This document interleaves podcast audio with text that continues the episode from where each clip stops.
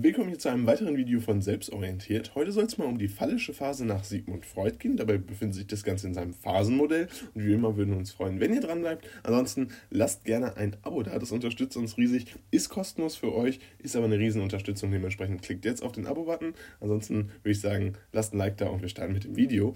Wie ihr bereits wisst, ist die phallische Phase ja der dritte Teil des Phasenmodells.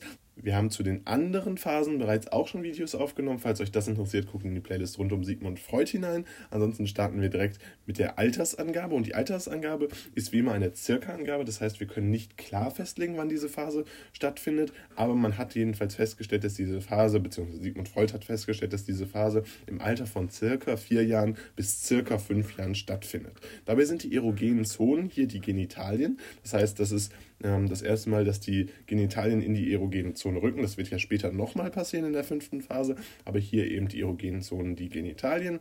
Ähm, eine der wichtigsten Entwicklungsaufgaben in dieser Zeit ist die Bewältigung des Ödipus-Komplexes.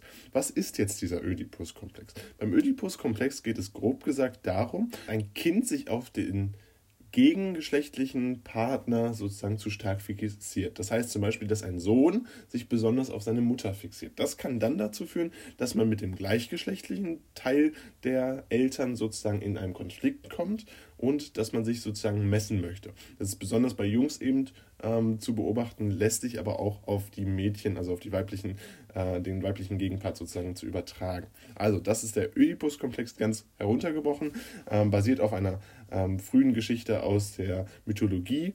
Ähm, hier hat Sigmund Freud eben darauf zurückgegriffen und das festgestellt, was ja auch bei seinem bekanntesten Fall Anna O ähm, durchaus vorhanden war, so eine Art Vaterkomplex, die ähm, dann zu psychischen Problemen geführt haben. So, das also der Oedipus-Komplex, der soll bewältigt werden. Das kann zum Beispiel passieren, indem man eben das Kind als besonders stark darstellt, ähm, aber auch nicht zu stark. Das heißt, dass man ihm auch seine Grenzen aufzeigt. Also so die Bewältigung des Oedipus-Komplexes, wie diese vonstatten gehen kann.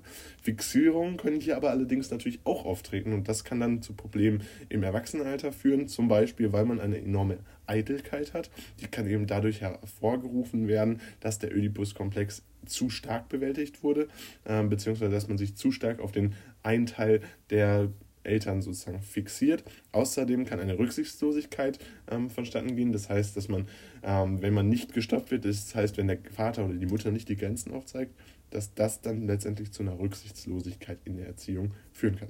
Außerdem kann natürlich alles exakt gegenteilig funktionieren. Wie immer, wenn wir uns ähm, die Fixierungen angucken, sind die natürlich auch immer auf den gegenteiligen Part zu beziehen. Und das soll es auch schon zu der phallischen Phase sein. Falls euch die anderen Videos interessieren, guckt in die Playlist rein. Ansonsten guckt gerne in den Links in der Videobeschreibung, checkt unser Instagram aus und ansonsten schaut gerne bei unserem Podcast vorbei. Den gibt es auf Spotify und Apple. Ansonsten soll es das gewesen sein. Lasst ein Like da, lasst ein Abo da und haut rein. Ciao.